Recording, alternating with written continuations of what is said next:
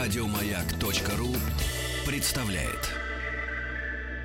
Allô Oui Ici Cannes, la France, le festival. Monsieur Dolin Ah oui, une minute. Je vous le passe. Антон Долин на международном кинофестивале в Каннах.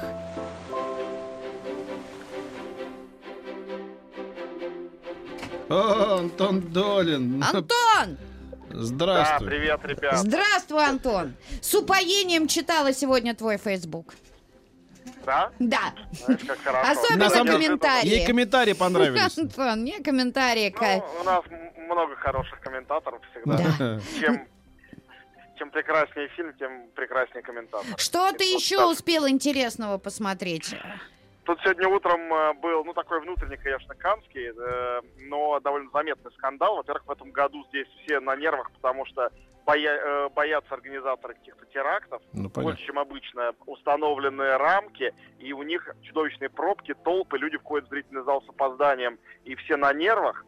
А сегодня показывали фильм, из-за которого чуть не была перелопачена вся программа Каннского фестиваля.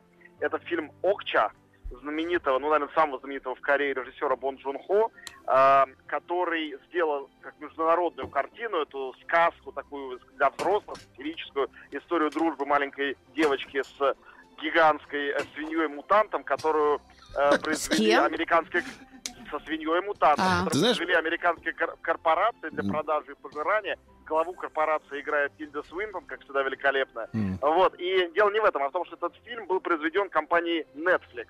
То есть, ну... А, ну мы знаем, суть скандала, что не эфирные, то есть не как бы не студии не могут представлять фильм. Не Это не, не в этом дело, оно не, не прокатное, то есть не будет в кинотеатрах. Да, Оно понятно, 22 понятно, по-моему, июня сразу будет в э, интернете, Да, в да. компьютерах у тех, кто подписан на Netflix. Только для подписчиков. И это супер скандал, потому что э, люди, дистрибьюторы, кинотеатры закричали, нахрена показывать такие вещи в Каннах, где большой экран, 35 миллиметров, 70 миллиметров, настоящая проекция, когда это все интернет-ерунда. И даже Канны ввели новую э, со следующего года правила. Больше таких фильмов сюда брать не будут. Да, Так да. вот, еще и проекцию задержали и начали в неправильном формате, то есть половины экрана не было видно. О, При появлении логотипа Netflix на экране весь трехтысячный зал начал свистеть, топать ногами и кричать «бу».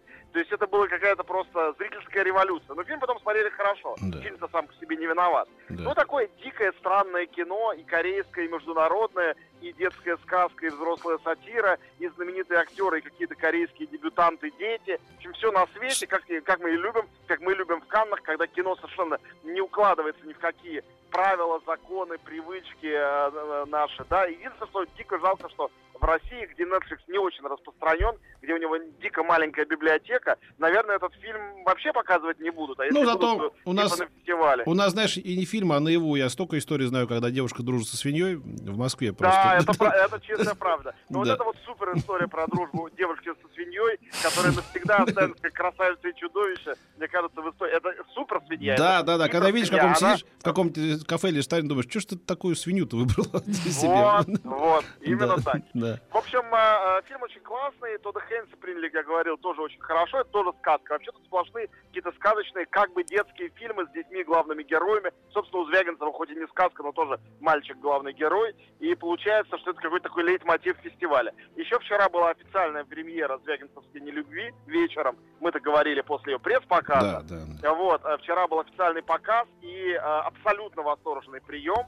Э, в жюри Screen International, где я состо- состою, э, международные критики поставили, опять же, из немногочисленных показанных фильмов самые высокие оценки именно Звягинцеву.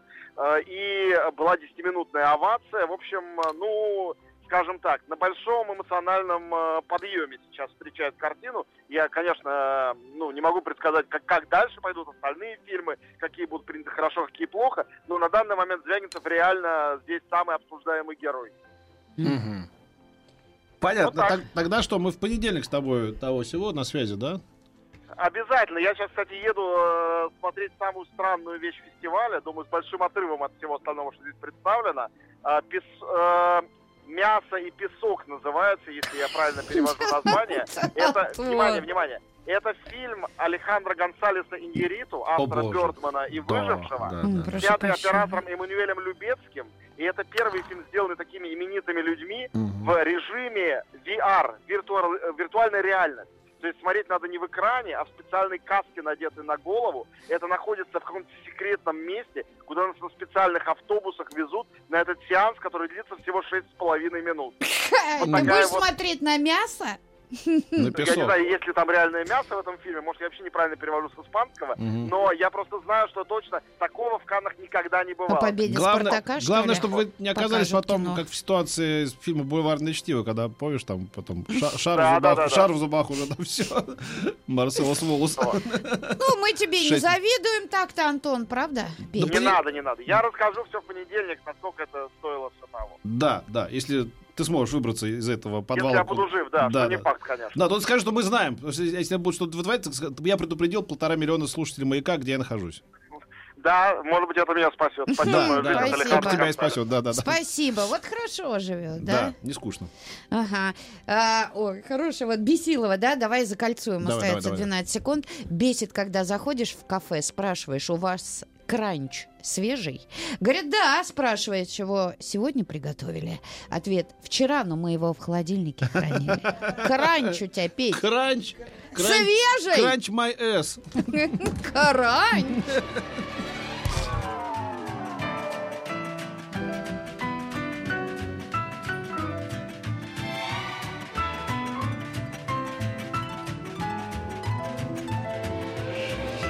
Дышите глубже. С Петром Фадеевым. Еще больше подкастов на радиомаяк.ру.